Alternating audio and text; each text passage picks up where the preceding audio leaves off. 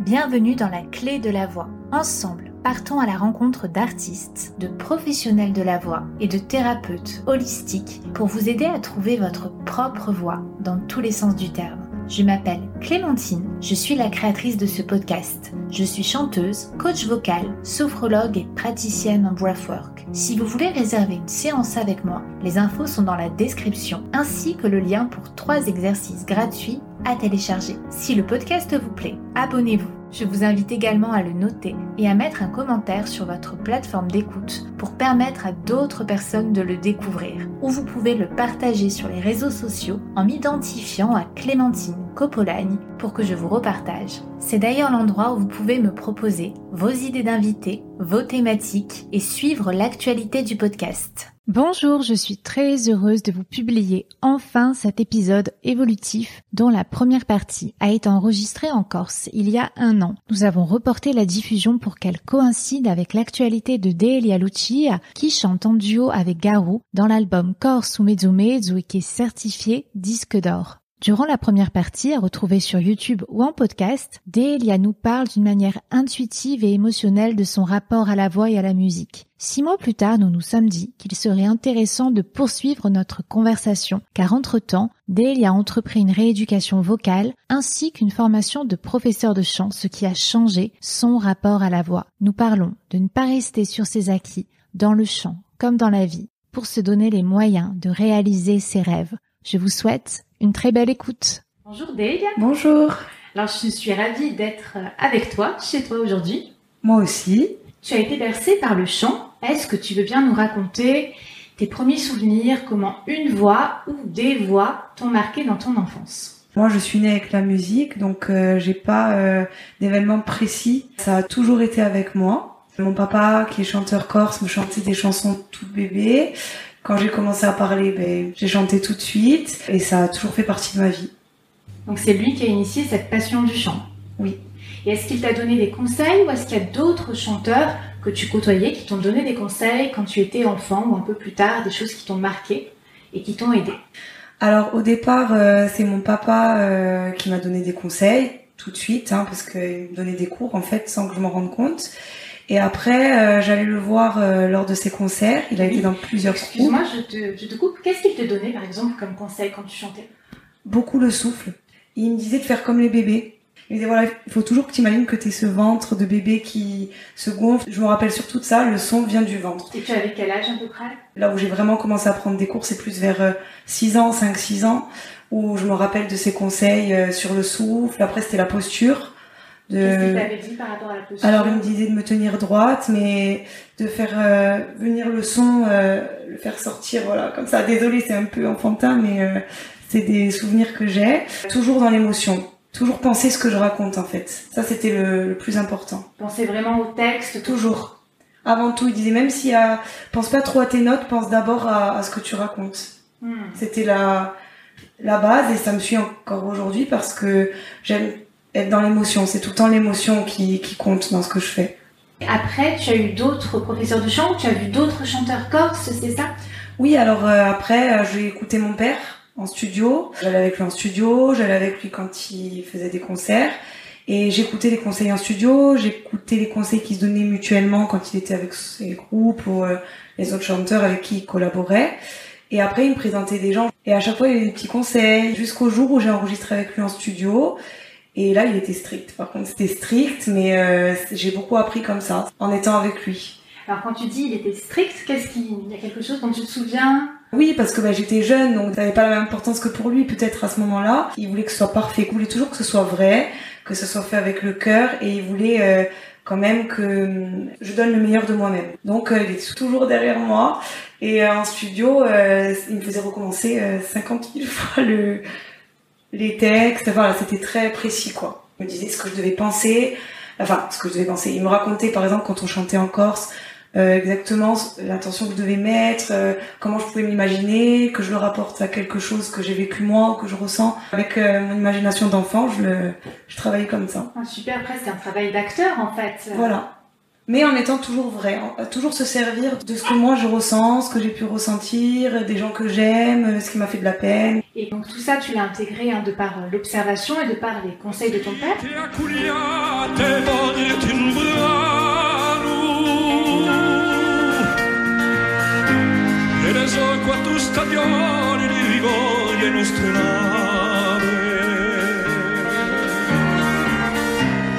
Storie di storia che scrivo settimane e tanti sospiri offerti a un sogno che s'allontana per il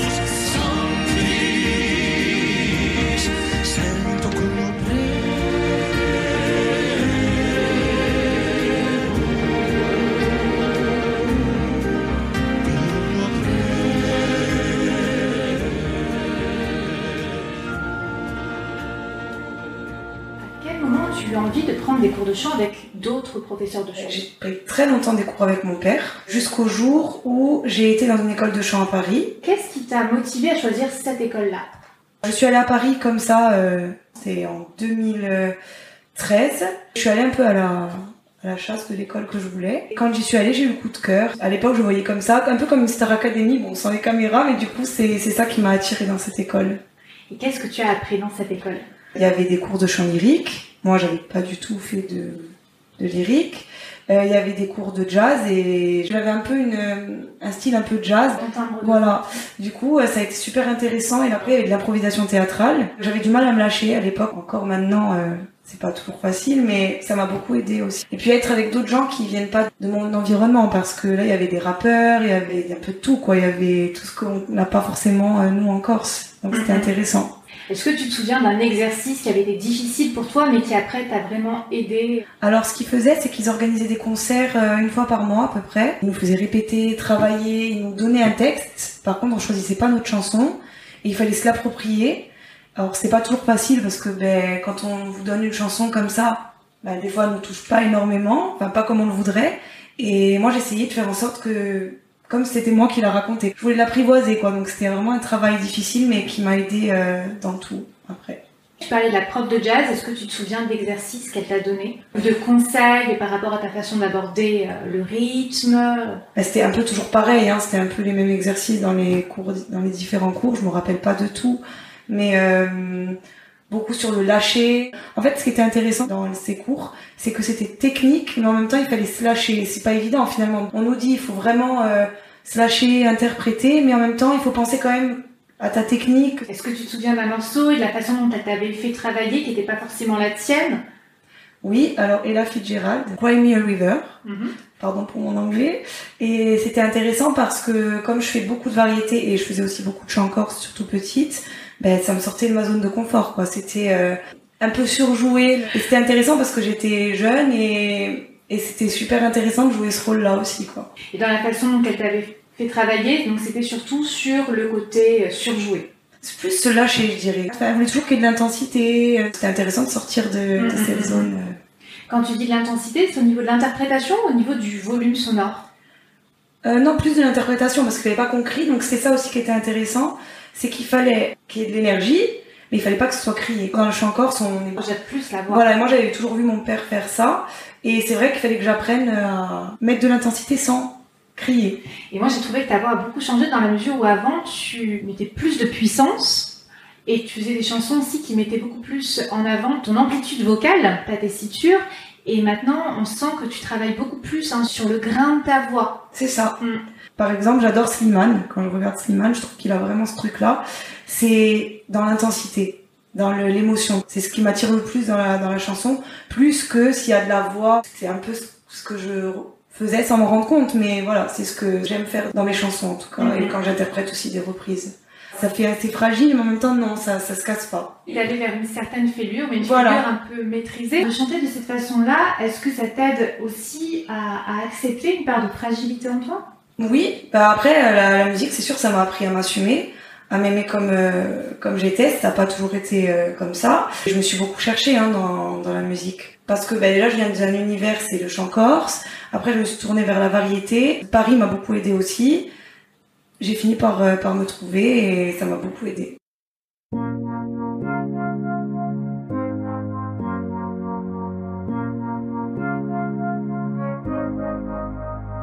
Je pense à ça ce soir, je sais que c'est bizarre, ne cherche pas à comprendre, je veux juste savoir. Ça aurait donné quoi, toi et moi, si on avait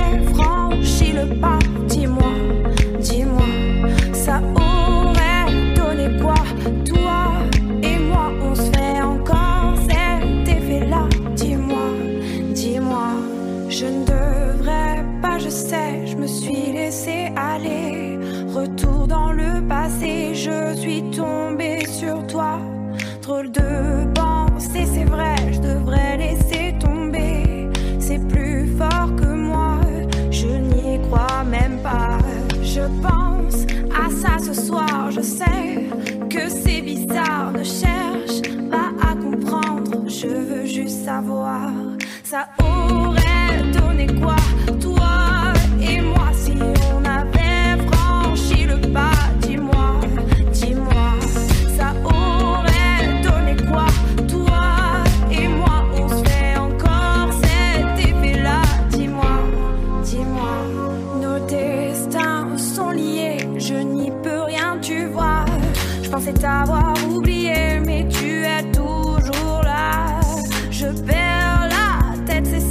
Vais-je résister ou pas Je crois que je ça de toi, de faire n'importe quoi. Je pense à ça ce soir, je sais que c'est bizarre, ne cherche pas à comprendre. Je veux juste savoir, ça aurait donné quoi,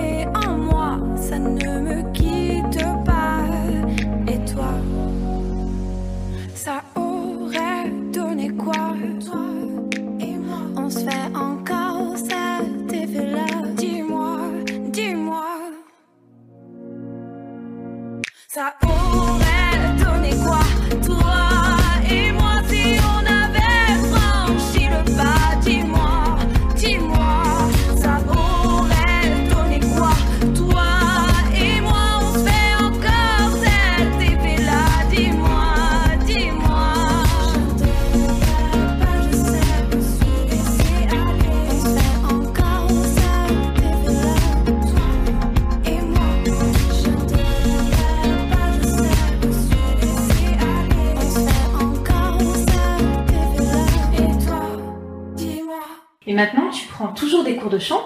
Oui. Est-ce que tu veux bien nous parler de ce que tu travailles actuellement euh, avec ta prof? Est-ce que c'est un regard global sur ta voix pour continuer de progresser ou est-ce que vous voulez travailler sur des points en particulier? Je travaille avec Julia Knetch, du coup, à Sartène, et Brice Lebert, euh, qui est pianiste. C'est une académie maintenant, et il y a des coachings privés, et après, c'est en groupe aussi. Il y a beaucoup de gens qui chantent du classique, donc c'est intéressant parce que c'est pas du tout mon, mon domaine. Et chacun apprend de l'autre. C'est super intéressant parce qu'on travaille aussi le théâtre, ce qu'on donne sur scène, et moi, c'est quelque chose qui me sert énormément, quoi, parce que quand j'arrive sur scène, je me laisse un peu vivre, mais j'apprends aussi à faire que ce soit un peu plus travaillé. dire. Vous travaillez davantage euh, sur le scénique. Oui, Et est-ce que tu as des exercices que tu as fait là récemment que tu aimerais nous partager? Bon, déjà, je fais tout le temps des sons fermés, mm, et que ça vibre euh, dans les, dans les lèvres. Je fais beaucoup de voilà, bon, beaucoup tout le temps dans ma voiture parce que quand je suis avec les enfants. Et j'ai des vocalises sur mon téléphone Oui. que j'utilise souvent aussi. À chaque fois euh, que j'ai besoin de chanter, je les utilise. Mais j'essaie de la chauffer un peu tous les jours. Comme j'ai un nodule sur la corde vocale, elle peut être fragile. Des Mhm. fois, elle peut être super et des fois, euh, c'est Et compliqué. est-ce que ça, ça t'angoisse quand tu vas faire des concerts de te demander comment ta voix peut être ou- Ah oui, beaucoup. Beaucoup et le fait de prendre des cours avec euh, Julia justement ça m'aide. Après c'est toujours le même, la même chose, c'est toujours le souffle. On parle du placement et Julia ce qui est intéressant c'est qu'elle m'a appris euh, quelque chose que je faisais pas, c'est que moi je chantais beaucoup comme ça parce qu'on me dit il faut ouvrir, il faut ouvrir, il faut ouvrir. Et en fait j'apprends que c'est bien en fait D'être ancré. voilà, d'être ancré. Ce qui a fait aussi que je me suis créé euh, ce nodule, qui a fait aussi ma voix, mais il faut maintenant que je réapprenne aussi à, à être plus ancré. Les liens aussi, voilà, tout, euh, c'est quelque chose que je réapprends parce que ça s'est fait euh, assez naturellement, il me manquait, enfin comment dire, j'arrivais pas à mettre un mot sur les techniques, j'arrivais pas à, savoir voilà, à savoir ce que je faisais. Voilà, donc ça m'aide beaucoup. On met tellement de temps à savoir ce qu'on Oui, c'est ça. Même, enfin, même si maintenant il existe de plus en plus hein, de, de profs vraiment bien formés qui peuvent euh, expliquer, puis maintenant on a beaucoup plus recours aussi à tout le côté anatomique et scientifique. euh, voilà, avant on disait bon bah, les chanteurs, euh, on met des empiriques, Voilà. euh, écoutez, reproduisez. Hein. Mais c'est vrai que maintenant heureusement il y a beaucoup de choses et puis il y a même aussi les orthophonistes. Il y a certaines profs de chant qui sont orthophonistes ou des profs qui se forment avec des orthophonistes et ça, ça peut aider notamment pour pour la rééducation vocale. euh. Mais ça, avant, je, je connais, enfin, je savais même pas. Pour moi, c'était comme ça. C'était bon, ben voilà, on chante, on chante. Et en fait, on se rend compte que non, c'est du travail, c'est, c'est de la technique, c'est, je suis contente de, de m'y remettre euh, vraiment euh, à fond, quoi. Et donc là tu prends des cours de chant, c'est une fois par semaine, c'est Oui. ça? Tous les jeudis à Sartène. Et c'est intéressant, voilà, comme je disais, de voir les autres aussi. euh, on apprend tous les uns des autres. Ça me rappelle un peu quand j'étais à Paris et ça, moi, j'adore. J'adore euh, l'esprit, euh, on s'encourage mutuellement. Et tu disais que sur scène, tu avais euh, eu du mal à te lâcher. Maintenant, tu te sens comment quand tu es sur scène? Ben, je sens plus rien. Moi, quand après, quand je monte sur scène, euh, il, se passe, il se passe ce qu'il se passe. C'est pour ça que j'apprends maintenant à être consciente de ce que je fais. Tout en gardant euh, l'imaginaire, parce que moi, je, suis beaucoup dans l'émotion et l'imaginaire. Mais euh, j'apprends à réfléchir un petit peu quand même à, à ce que je fais. Quand tu chantes, tu as des images mentales qui t'aident? Je me sers toujours de ce que j'ai vécu, toujours. Je m'imagine toujours que je raconte une histoire, mon histoire à quelqu'un, et c'est toujours l'émotion. C'est la clé pour moi, c'est l'émotion. Et avant de chanter, est-ce que tu as le trac? Ça dépend. Des fois, oui.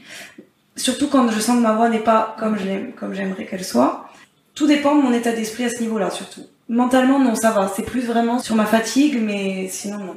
Ouais, c'est le problème en ce moment du Voilà. qui te cause un stress. Voilà. Et, euh, et dans ces cas-là, comment tu fais? Je refais des vocalises, je prends des produits naturels bio que je trouve euh, en pharmacie, dans les magasins bio. euh, Les huiles essentielles Voilà, des huiles essentielles, euh, du miel, voilà. Et après, euh, me dire qu'il faut que je passe au-dessus, et après, ça marche aussi. Hein. Est-ce que tu aurais des conseils à donner pour justement optimiser son mental?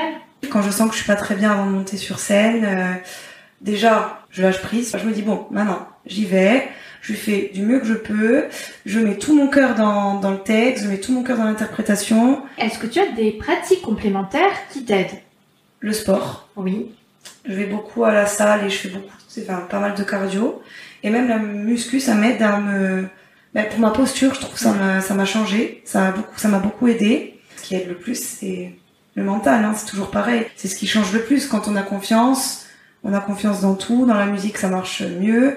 Donc, le mental et le bien-être, par exemple, quand on mange bien, enfin, quand on est bien dans sa peau, quand on prend du temps pour soi, quand on se fait plaisir, quand on s'écoute aussi, ça marche beaucoup mieux. Et après, voilà, le sport, c'est, c'est ce qui m'aide beaucoup.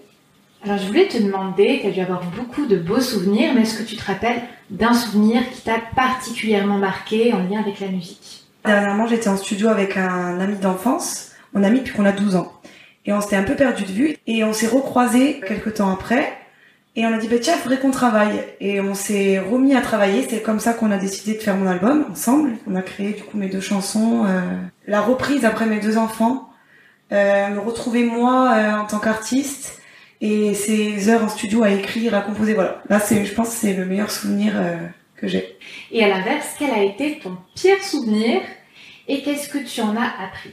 Mon pire souvenir, c'est un casting qu'on a fait avec une amie que j'ai rencontrée sur la bataille des chorales. euh, C'était une émission sur TF1 qu'on a fait ensemble. Euh, on avait 16 ans. Et on s'est dit, bon, on va refaire, vu que ça avait marché pour ce coup-là, on va se refaire un casting. On a passé un casting, je crois que c'était X Factor, ou je sais plus, une émission comme ça. Et ils n'ont même pas écouté. Enfin, en fait, on a fait 7 ou 8 heures de queue. Euh, les gens étaient euh, prêts à tout, en fait, pour passer ce casting, quoi, pour réussir. Euh, nous, on est arrivés euh, en mode euh, toute euh, gentille et tout ça. Ils n'écoutaient même pas, en fait. C'était, ça a été assez dur pour nous, enfin, pour moi en tout cas, parce que je me disais, mais en fait, euh, c'est pas ce que je veux faire. Et en plus, ça nous fait douter dans la musique. C'est, c'est dur.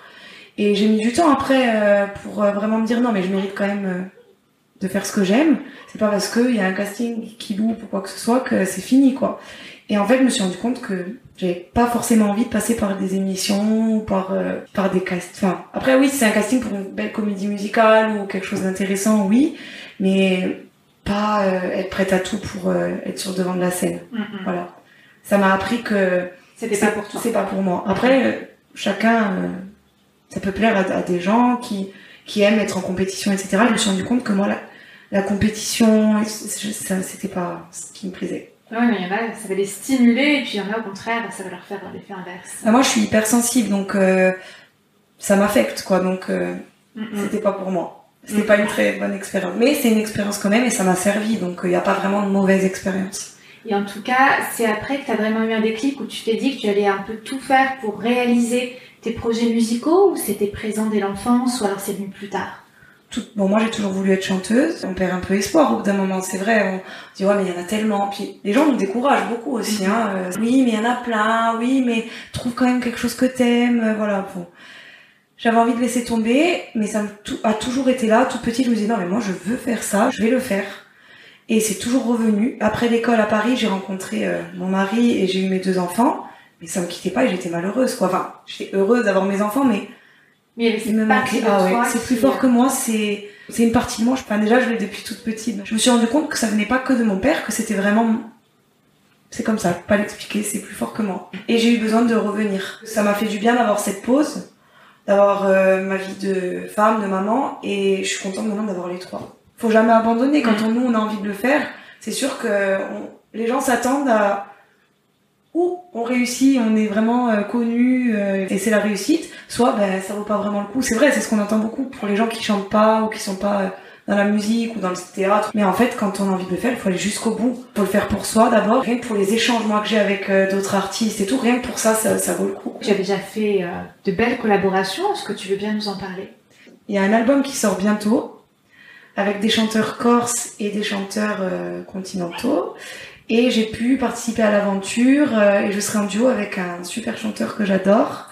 Et j'en parlerai bientôt. Matt, d'écouter, et puis bien sûr je mettrai tous les liens, donc après les gens pourront te retrouver et retrouver euh, ton duo. Donc tu es une jeune maman, tu viens nous dire que tu as deux enfants. Est-ce que tu as ressenti un changement, euh, soit pendant ta grossesse, soit en postpartum, au niveau de ta voix ou au niveau de ton souffle? Oui, je trouve que ma voix a changé, mais je me demande si c'est pas psychologique encore une fois. Si c'est pas le fait de me sentir mieux, d'avoir confiance en moi.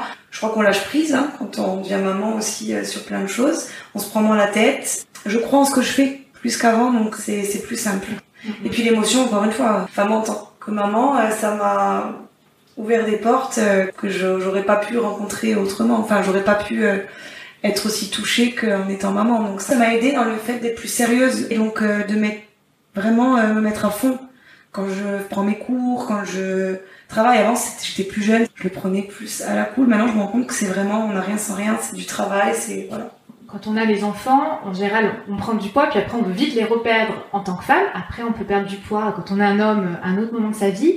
Et plusieurs chanteurs ont eu, au moment de leur perte de poids, surtout si elle était rapide, une incidence hein, sur le soutien de leur voix. Est-ce que toi, après ta grossesse, tu as ressenti une différence?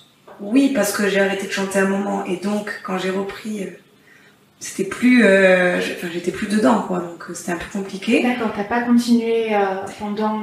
Pas trop. Quand on a une vie de famille, ben voilà, t'es maman maintenant, donc euh, tu vas pas devenir chanteuse comme t'aimerais être sur scène. Et j'ai mis du temps à comprendre que si, en fait, je fais ce que je veux. Au contraire, avoir des enfants, c'est une richesse. En plus, c'est pas, c'est pas un boulet qu'on se traîne. Et du coup, j'ai mis beaucoup de temps à comprendre ça. Et je trouve ça dommage qu'on ne dise pas aux femmes, euh, tu peux être femme, maman, enfin chanteuse, tout ce que tu veux dans ta vie. Ça a été très compliqué pour moi de, de le comprendre. Il y a beaucoup à faire des pauses. Après, ça dépend aussi de l'entourage familial. Moi, je sais que c'était très compliqué. J'étais obligée de faire pas mal de, de pauses parce que j'avais personne pour me la garder. Voilà. Là, maintenant, elle a, elle a eu 6 ans. Je commence à l'amener avec moi et c'est pas toujours simple. Mais c'est vrai que euh, parfois c'est facile et parfois c'est plus compliqué. Pas toute l'aide qu'il faudrait hein, Non, pour les chanteuses. Pas du hein. tout. Pas du tout. Et puis c'est surtout, bah, t'as des enfants maintenant, pourquoi tu vas aller euh, reprendre la... Non mais c'est ma vie en fait, la chanson. Mes enfants aussi, mais la musique aussi, c'est ma vie. Donc euh, ça, ça a été compliqué. Quand j'ai repris euh, la musique, c'est vite revenu. Ouais, donc t'as pas continué par exemple tous les jours à chanter pour toi ou... C'est étrange ce que je vais dire, mais j'étais tellement triste de plus chanter. Limite, je me disais, bah, il faut que ça, il faut que ça passe, il faut que... Tant pis, euh, un c'est plus pour moi. deuil, Ouais, j'ai eu vraiment un vrai deuil. En plus, j'avais pris du poids, donc j'avais moins confiance. Enfin, j'étais pas très bien dans ma peau. Après, j'ai dit, non, là, maintenant, je me reprends en main. Et rien n'est impossible et on peut tout avoir. Voilà. Et justement, par rapport au fait de d'avoir du poids en plus, moi c'est un sujet que je connais très bien et qu'on n'a jamais abordé dans le podcast puisque depuis que je suis enfant, j'ai eu beaucoup de variations de poids et c'est vrai que parfois je me rends compte que je me suis auto-sabotée parce que comme j'avais du poids en plus, mais j'osais pas, on m'avait proposé une télé, j'osais pas, j'estimais que j'étais pas présentable, que j'avais peur de décevoir les gens. Et euh, même si c'est beaucoup dans notre tête, et puis aussi bah, la société, on a un peu une image de la chanteuse. Enfin, moi, ma mère, elle est chanteuse, elle est toute mince, c'est très glamour. Donc j'avais un peu ce, stéréotype hein, de la chanteuse. Toi, comment est-ce que tu le vivais? Alors moi, pareil, j'ai eu beaucoup de variations de poids. Enfin, j'étais très très ronde. Donc toute ma vie, hein, ça a été euh, ça a été comme ça. Et bizarrement, c'est seulement quand j'ai eu mes enfants que j'ai eu la stabilité de poids. Donc euh, est-ce que le fait que je que je me sente mieux dans ma peau, que je me sente importante aussi, que j'ai un rôle important, que je me considère davantage, a fait que j'ai jamais été aussi bien dans ma peau qu'en ayant deux enfants. Je pense que c'est juste dans la tête, on est belle, peu importe notre poids, y a pas de souci. Mais je regrette de m'être pareil auto-sabotée parce que j'ai pu être plus ronde ou euh, Et Toi aussi, c'est quelque chose que Ouais. tu as fait. euh, ah oui, beaucoup, beaucoup. Et après, les gens sabotent aussi, il faut quand même dire ce qui est. Enfin, maintenant, ça commence à changer, je trouve ça super. Mais à l'époque, dans les castings, c'était pas très ouvert, hein. Mhm. C'était toujours le même style de personnes. Maintenant, je trouve que ça devient beaucoup plus intéressant parce que on voit de tout, euh, on nous encourage à être nous-mêmes, à nous aimer comme on est. Donc, c'est pas du tout la même chose, hein. Mais il y a dix ans de ça, même, c'était pas encore ça, hein. J'ai eu des clauses esthétiques hein, dans un contrat. Qu'on s'aime comme on est et qu'on nous accepte comme on est. Mais si on s'accepte pas nous-mêmes, déjà, ça ne peut pas. Et en fait, on s'auto-sabote euh, tout le temps. Ce que je ne ferai plus maintenant. Donc tu as enregistré, tu nous disais, avec ton ami d'enfance. Est-ce que tu veux bien nous parler de ces deux chansons et de ton album à venir?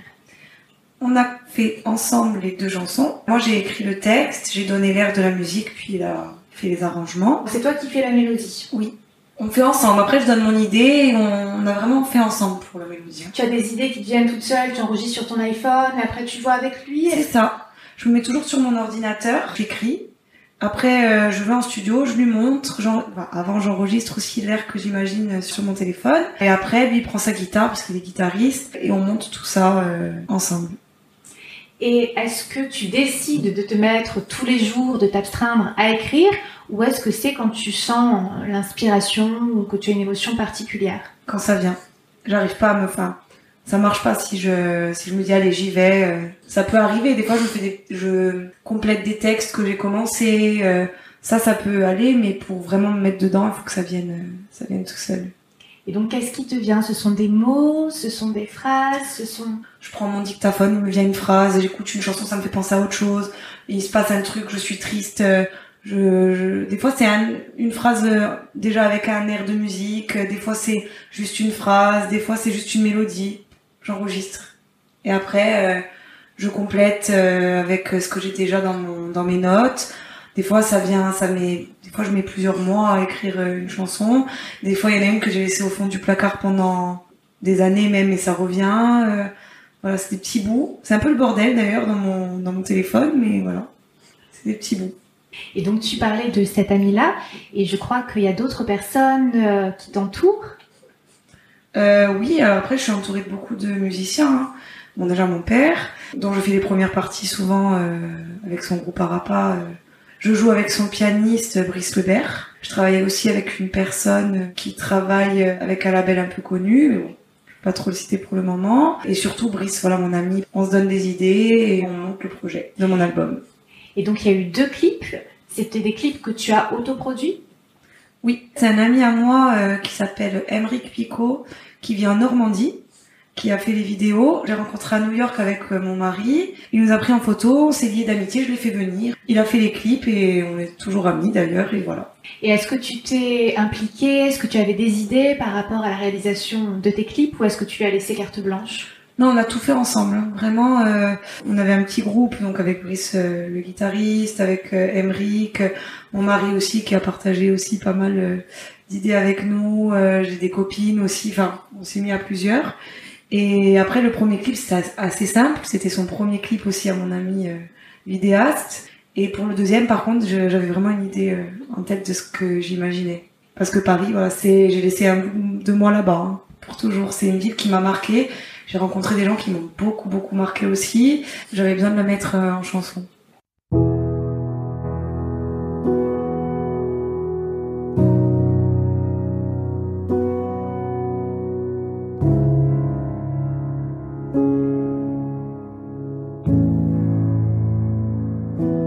Souviens-toi de ces moments-là, de nos rires, de nos peines, des secrets près de la scène, quand ça n'ira pas comme on le voudra.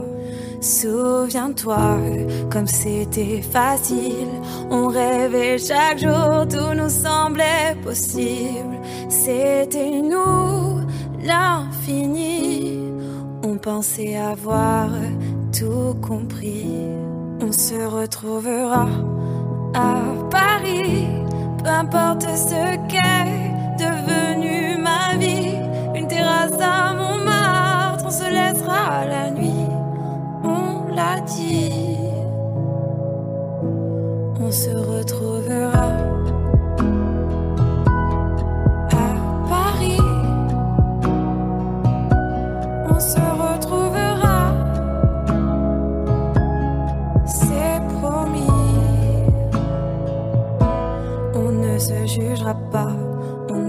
jamais fait. On s'est pardonné les histoires du passé. Je veux tout savoir, t'écouter parler, te dire au revoir, tout recommencer. On se trouvera beau, juste un peu changé, joliment marqué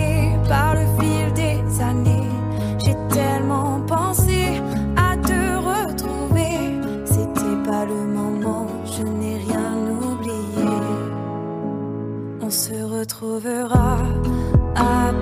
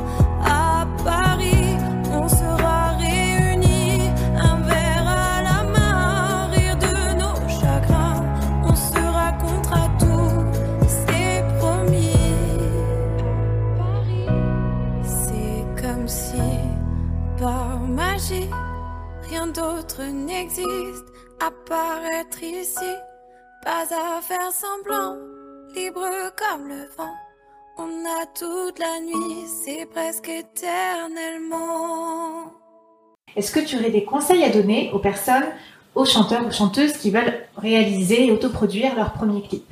Déjà, il faut oser, hein, parce que au début, j'avais un peu honte. Je me disais, est-ce que c'est quand même mes chansons Est-ce que ça va Est-ce que les gens vont aimer Mais en fait, euh, faut le faire. Et j'ai aucun regret. Je suis même très contente de l'avoir fait. Ça m'a ouvert des portes. Là, j'ai rencontré des gens vraiment qui vont m'aider dans, dans la création de mon album, donc je suis très contente. Il faut y aller, quoi. Il faut imaginer l'histoire qu'on veut, il faut discuter. Moi, j'aime bien être entourée, voilà, de mes profs, enfin, des gens avec qui j'ai l'habitude de travailler, on discute ensemble. Il faut oser, en fait. C'est ça le, le vrai secret, je crois. Donc là, tu parles de la réalisation de ton album. Oui. De quoi est-ce que ça va parler? Comment est-ce que tu travailles dessus? Alors c'est marrant parce qu'au début, euh, il y a que mon ami et moi qui devions travailler dessus. De sortir les clips, ça nous a ouvert d'autres portes. Au début, il devait y avoir que mes textes. Au final, on va avoir des textes d'autres artistes aussi. Et c'est intéressant. Il y en a d'autres qu'on va écrire euh, en collaboration, d'autres qui sont totalement écrits par d'autres personnes. Et ça m'a, ça m'apporte beaucoup à moi parce que j'étais un peu dans mon monde. Hein. Faut que je garde quand même mon univers, mais ça m'ouvre aussi à d'autres sujets, d'autres. Voilà, c'est très intéressant. Il y a Christophe Mondolone qui est connu aussi chez nous en Corse, euh, qui m'a proposé euh, de faire un duo sur son album, où il y avait aussi Patrick Fiori et Daniel Lévy. Donc on a fait euh, mon alter ego. Et après, une autre personne a entendu le duo, avec qui je vais travailler maintenant. C'est comme ça que ça marche. Donc c'est pour ça que je dis toujours, il faut oser, il faut y aller, euh, il faut écouter les signes. Il y a toujours euh, des petits signes qui nous disent où on doit aller. Quand on pense que c'est foutu, ben, c'est là qu'il faut encore persévérer. Il faut demander aussi. Il faut demander à ce qu'on nous montre le chemin à prendre et tout ça. Et moi, je crois beaucoup à ça. Donc c'est quelque chose qui t'aide. euh, Ah oui. Plus on y croit, plus on se dit, euh, bon allez maintenant, euh, je veux vraiment que ça marche, et et plus euh, ça vient à nous. donc de le manifester Voilà. et de poser ses intentions. C'est ça. C'est ça, et d'être positif au maximum. Mm, mm. C'est pas tout le temps, hein, je suis pas tout le temps positive, loin de là, mais de toujours voir le petit signe pour nous indiquer la route. J'ai hâte euh, de voir ce que les gens vont en penser aussi. Est-ce que tu veux nous dire où on peut t'écouter? Est-ce que tu as des réseaux sociaux? Alors oui, sur les réseaux sociaux, Delia Lucci, L-U-C-I-A pour euh, Lucci, sur euh, toutes les plateformes de téléchargement.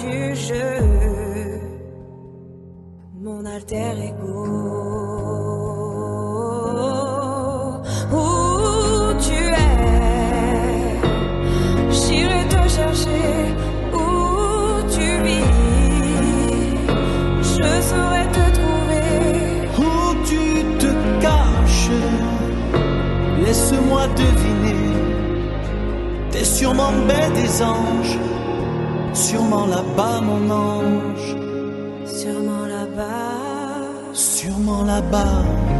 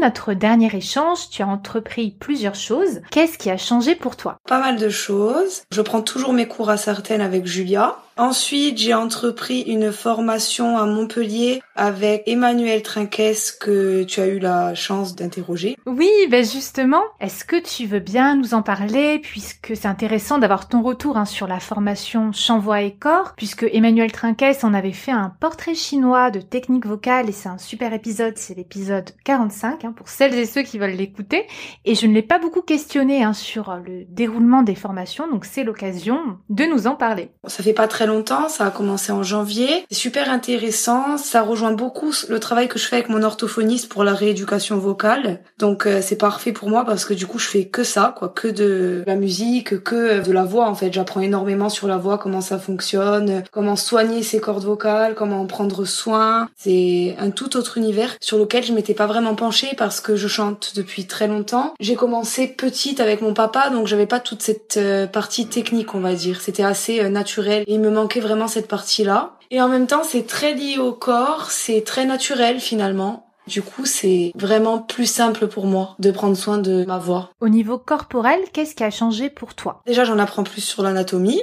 surtout le larynx, la respiration. La formation a commencé depuis pas très longtemps, mais on est vraiment sur de la pédagogie positive déjà. On apprend aussi que le souffle, c'est pas que le ventre, mais c'est beaucoup plus général que ce qu'on nous apprenait avant. Donc ça, c'est important pour moi parce que j'ai beaucoup chanté avec le ventre dans ma tête, c'était que le ventre en fait. C'est ce que j'ai appris euh, depuis toujours. Donc là, ça m'ouvre une autre porte aussi. Le fait de travailler avec d'autres personnes qui ont d'autres styles musicaux, c'est super intéressant. Par exemple, on a un élève qui fait de la voix saturée, c'est très ouvert, et on voit qu'en fait, euh, peu importe euh, notre univers musical, tout part de la même chose. C'est le corps, c'est la voix, c'est se sentir bien, c'est une pédagogie très positive. Et toi, en tant que chanteuse, est-ce que maintenant tu as inclus des exercices? Et si oui, lesquels? Est-ce que tu veux bien nous les partager?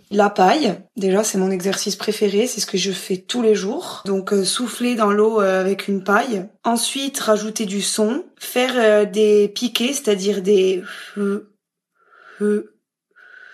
en gardant toujours des bulles dans le verre, par exemple. Mhm. Faire aussi toutes mes mélodies dans la paille. Et ça, je le fais tout le temps et c'est vrai que ça m'a sauvé, hein, ça m'a sauvé la voix. Et puis ça apprend voilà à mettre le bon débit d'air et ça place la voix. Vraiment, vraiment, oui. Après le fry aussi, donc le qui est pas très joli mais que j'utilise aussi tout le temps. Et après c'est beaucoup euh, être bien posé dans son corps, s'écouter aussi. Est-ce que tes appuis corporels ont changé? Oui, j'essaye de penser mon souffle plus général dans mon corps et pas que dans le ventre. Donc déjà, ça a changé pour ma posture aussi, pour euh, comment je me tenais. Donc euh, je prends plus appui, j'essaye de généraliser mon souffle, à être, plus dans mon corps en fait. Par exemple, en faisant des petits étirements avant de chanter, prendre vraiment possession de mon corps, vraiment voir d'où part le son. C'est des petits trucs comme ça sur lesquels je faisais pas trop attention avant. Et est-ce que tu veux bien nous parler hein, du travail que tu fais avec l'orthophoniste, puisque quand on avait enregistré, hein, tu venais d'apprendre que tu avais des nodules, c'est bien ça? C'est ça, que j'ai toujours. J'ai beaucoup récupéré, c'est-à-dire que j'étais à faune très très souvent, ou alors euh, vraiment ça tirait beaucoup. C'était même compliqué par exemple de lire une histoire aux enfants le soir, ça devenait impossible. Et en fait c'est un peu le même travail que je fais avec Emmanuel, j'ai été très étonnée. C'est logique, mais moi j'avais jamais fait le rapprochement vraiment orthophonie et chant.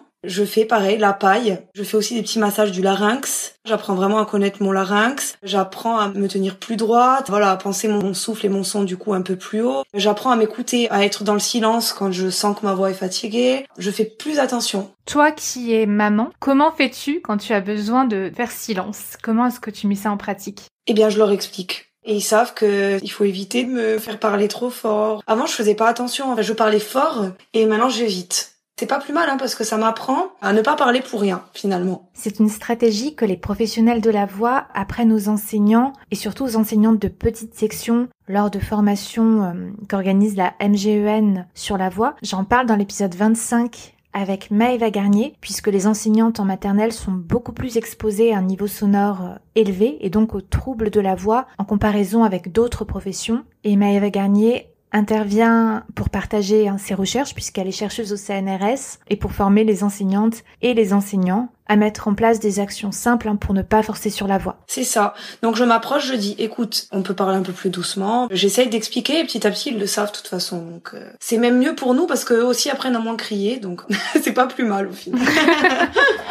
c'est bénéfique pour tout le monde. Est-ce que tu as commencé à donner des cours de chant? Oui, Beaucoup à des enfants d'ailleurs, j'aime bien. J'ai beaucoup de mamans qui me suivaient euh, sur les réseaux, qui savent que je chante et que je suis maman. Donc euh, elles ont mis leur fille et ça c'est super sympa, je me régale avec les petites filles, elles sont hyper passionnées, enthousiastes, elles travaillent beaucoup en plus, elles apprennent leurs chansons par cœur. J'ai été hyper euh, épatée par les enfants. Et après j'ai commencé aussi avec des adultes mais tout doucement et c'est super sympa aussi. Je suis très contente d'avoir commencé. Qu'est-ce que tu leur fais faire? Déjà prendre conscience de leur souffle, beaucoup de paille, beaucoup de chanter doucement. Ça c'est quelque chose que j'apprends aussi avec ma prof Julia à certaines, leur apprendre déjà quand ils sont débutants à chanter doucement, à pas forcer sur la voix.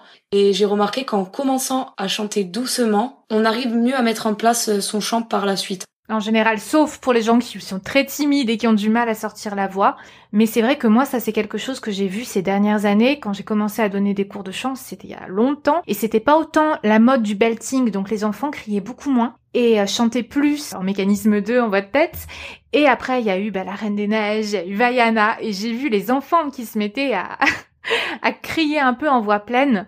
Après, c'est sûr, ça dépend des personnalités, mais effectivement, quand ils chantent fort, il vaut mieux leur apprendre à retenir. Et déjà comprendre comment ils se placent quand ils chantent pas trop fort. Et après, petit à petit, on va un peu plus dans la technique, mais déjà, je leur fais prendre conscience, voilà, de la respiration, de se lâcher un peu. Alors, qu'est-ce que tu proposes pour se lâcher un peu? Ça peut être un peu bizarre, mais par exemple, je vais dire, allez, maintenant, on va à fond, on fait une voix de petite fille. Allez, maintenant, on fait une voix euh, comme si on était un peu noble. On s'amuse un peu comme ça. Et finalement, ça marche parce que ça casse un peu le côté, il faut vraiment que je m'applique, et ça marche assez bien. Je fais beaucoup sur les émotions, par exemple, la petite fille euh, que j'ai en cours euh, toutes les semaines. Je lui dis, allez, maintenant, tu vas me faire cette première partie en étant comme si t'étais très triste. La deuxième partie, on va faire comme si t'étais très contente. Et ça marche super bien aussi. Ils se régalent en faisant ça. Ils prennent conscience qu'ils peuvent mettre aussi de l'émotion dans leur chant. C'est super intéressant. Et quel pédagogue es-tu? Pour l'instant, dur de répondre. Je dirais plutôt à l'écoute, on va dire. J'essaye et c'est vraiment ce qu'on apprend avec Emmanuel, c'est d'être avant tout à l'écoute, pas devenir la psychologue, hein, mais en étant là très à l'écoute. Qu'est-ce que la personne ressent en face de nous On lui pose souvent des questions. Comment tu te sens en ce moment-là Qu'est-ce que ça te fait dans la gorge, par exemple On essaye vraiment de faire prendre conscience à la personne en face de nous que ses ressentis sont importants. C'est avec ça qu'on avance, qu'on arrive à notre objectif après. Et tu prends aussi des cours de piano? Oui, j'ai commencé. C'est frais, hein, j'ai commencé et c'est pas évident, je dois dire. mais je suis très contente. Du coup, voilà, je fais que de la musique, je me suis mis euh, à fond. Oui, tu te professionnalises euh, complètement. C'est ça. J'ai vu que tu étais aussi en studio, tu es toujours euh, en train d'enregistrer ton album. À quoi ressemblent tes heures en studio? Alors j'ai une bonne équipe, donc je suis entourée de Ariane qui est ma manager et Brice Colombier qui est donc guitariste, mon ami, mais qui est aussi dans l'arrangement, dans la production avec moi dans cet album. Déjà on rigole beaucoup on enregistre, on n'arrête pas jusqu'à qu'on ait la prise vraiment qui nous plaît et on fait beaucoup de théâtre entre guillemets mais euh, on dit allez maintenant on s'imagine ça, ils me guident beaucoup tous les deux, on partage tous les trois nos idées. On s'imagine par exemple euh, bah, pour une chanson un peu sensuelle, on y va à fond.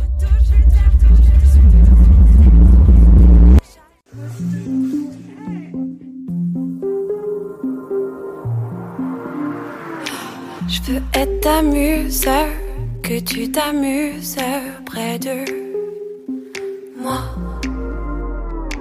Je veux bousculer tes habitudes, que tu prennes de l'attitude avec moi. Je veux qu'on soit ivre, qu'on se délivre. Je vais te marquer au fer rouge pour pas que tu bouges.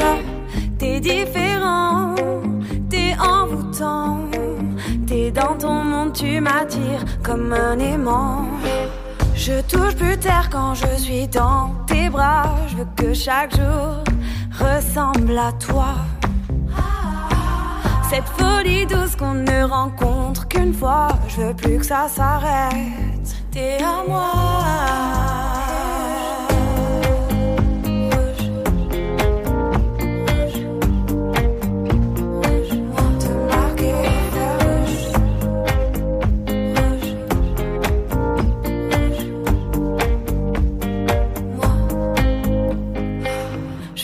Tes voyages, tes paysages.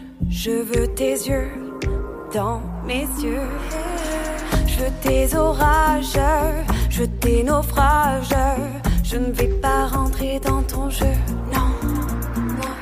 Je veux qu'on soit ivre, qu'on se désire. On va pas faire semblant éternellement. Je veux ta bouche, je t'aime quand t'es lourd. Je vais te marquer au fer rouge pour pas que tu bouges. Je touche plus terre quand je suis dans tes bras. Je veux que chaque jour ressemble à toi. Cette folie douce qu'on ne rencontre qu'une fois. Je veux plus que ça s'arrête.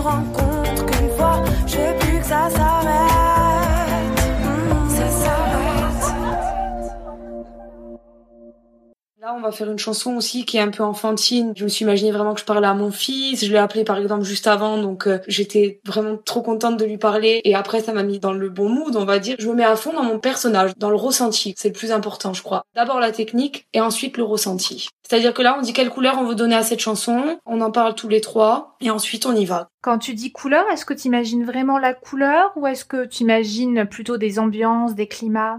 Des ambiances. Par exemple, ben, pour la chanson enfantine, je commence d'une façon euh, comme si je commençais à raconter une histoire. Doucement, je pose le décor. Ensuite, dans le deuxième couplet, je mets en garde, donc comme si je parlais à mon enfant et que je disais attention. Voilà, donc on s'imagine vraiment chaque euh, couplet, quelle couleur on veut lui donner, quelle émotion, qu'est-ce qu'on ressent à ce moment-là, qu'est-ce qu'on veut que la personne qui écoute la chanson euh, ressente. Et euh, c'est un peu comme si on doublait un film finalement. C'est un peu ce que je ressens, mais en chantant. Et quand tu prépares tes chansons, est-ce que tu as un cahier par exemple où tu notes plein d'infos sur cette chanson? Pas du tout. C'est que au ressenti. Ce côté créatif, il a plus lieu en studio, c'est pas forcément noté à l'avance sur un cahier préparé. Non, parce que des fois on peut changer. Je laisse toutes les possibilités au moment où on est en studio. Je me dis que tout est possible en studio et c'est souvent le cas d'ailleurs.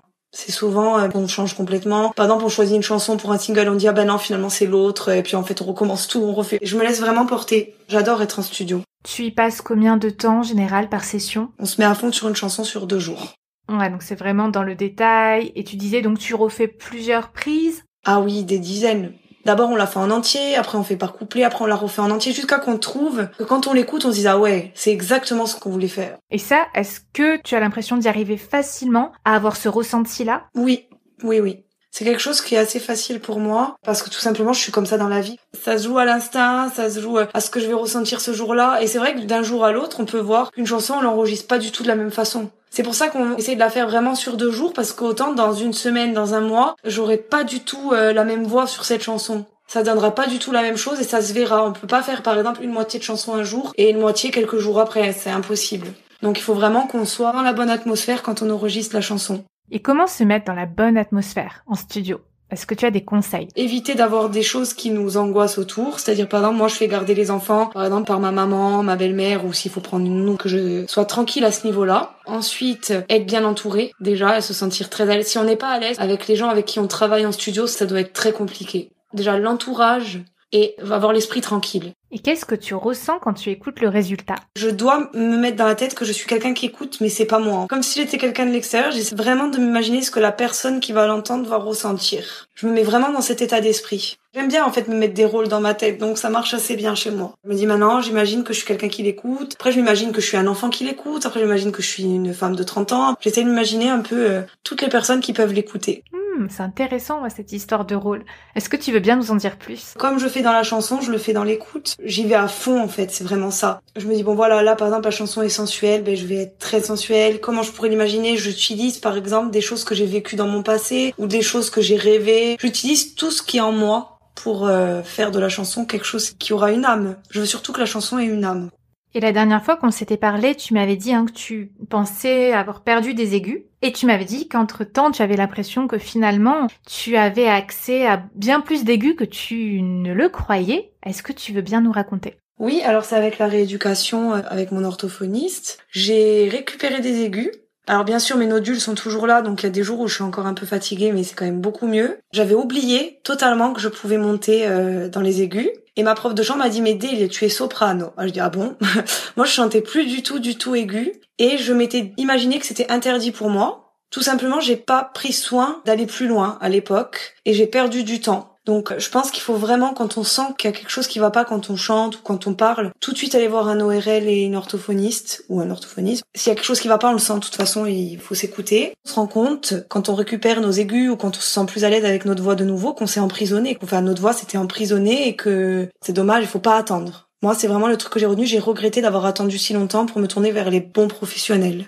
Après, c'est vrai que c'est toujours très intéressant, même si on n'a pas de problème vocal, si on n'est jamais allé voir un phoniatre ou un ORL, bah d'aller faire connaissance avec ses cordes vocales, aller euh, avoir une petite photo d'elle, et en apprendre davantage, en fait. C'est de la curiosité envers son instrument, et surtout de pas avoir peur hein, du côté un peu médical. Euh, normalement, bon, c'est aussi à ça que servent les profs de chant, en fait, à conseiller. J'essaie de leur faire prendre conscience de ça. Pas tout le monde sait comment c'est fait des cordes vocales, pas tout le monde sait comment ça fonctionne. Et quand on le sait, ben on en prend plus soin. Bah D'ailleurs, par rapport à l'utilisation de son instrument, est-ce que tu aurais un livre à nous recommander? Tout vient notre voix? d'Elisabeth Perifonta. Oui, et c'est super intéressant même pour les enfants, même pour les adultes. Je trouvais ça super ludique, super sympa, même pour les adultes finalement, vraiment, euh, je crois qu'on en apprend tout le temps et ne jamais se fermer des portes, toujours en apprendre davantage, euh, toujours euh, bah, écouter des conférences, écouter des podcasts comme les tiens. Merci.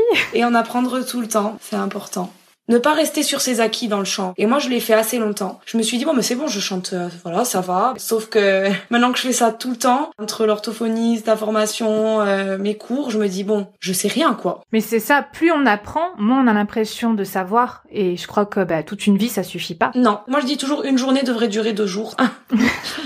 Est-ce qu'il y a des choses dont tu aimerais nous parler? Alors je sais qu'on avait parlé beaucoup de l'émotion et avec ce que j'apprends en ce moment par mes cours, par la formation, avec l'orthophoniste, c'est de vraiment prendre soin de ses cordes vocales, d'apprendre le bon geste vocal et ensuite, le plus important, de se lâcher, de prendre plaisir, de vivre ce qu'on chante. Que ça soit pas parfait mais que ça soit sincère, que ça soit vécu, c'est le plus important pour moi. Et je pense que c'est ce que je conseille aux élèves que j'ai et que j'aurai aussi. Est-ce que tu veux bien nous parler de tes prochaines chansons? J'ai eu la chance d'enregistrer euh, avec Garou euh, que j'adore parce que je l'écoute depuis que je suis petite, donc euh, j'ai été assez waouh wow, quand on m'a parlé du projet. Encore Tsumezumezu 2.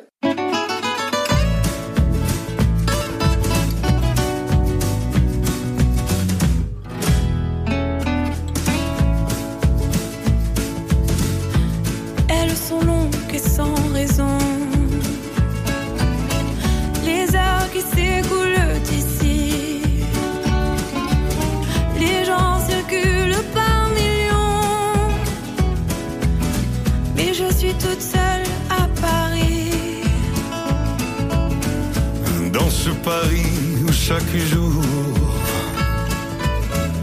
je rêve sous un ciel trop gris de m'entendre dire bonjour avec l'accent de mon pays. Mais peut-être qu'un jour le parfum du maquis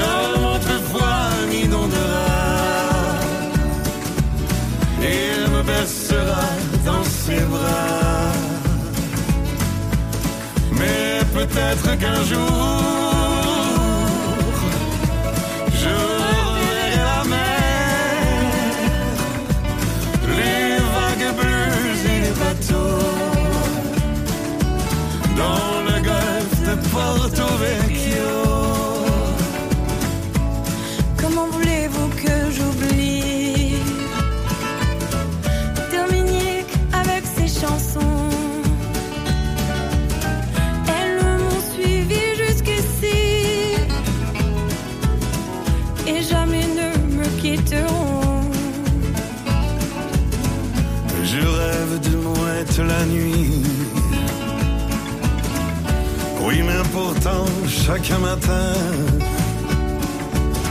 C'est un pigeon des Tuileries qui vient se poser sur ma main.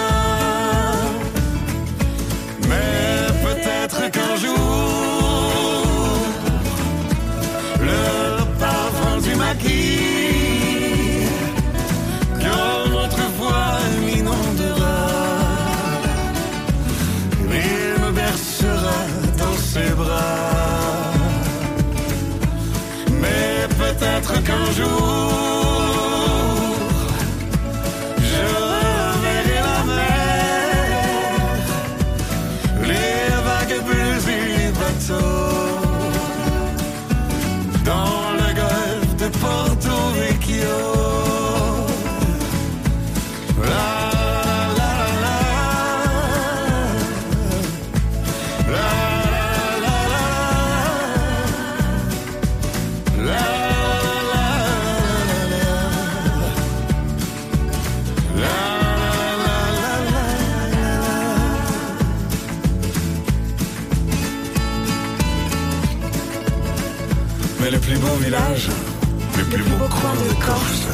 C'est pour chacun l'endroit où il est né. Moi, je suis né dans une sorte de nid d'aigle, in paese d'Incazinca, adossé à la montagne, dominant la mer. La mer que je contemplais étant enfant pendant de longs moments. Car elle portait toutes mes espérances, celle d'une longue vie qu'on disait plus belle.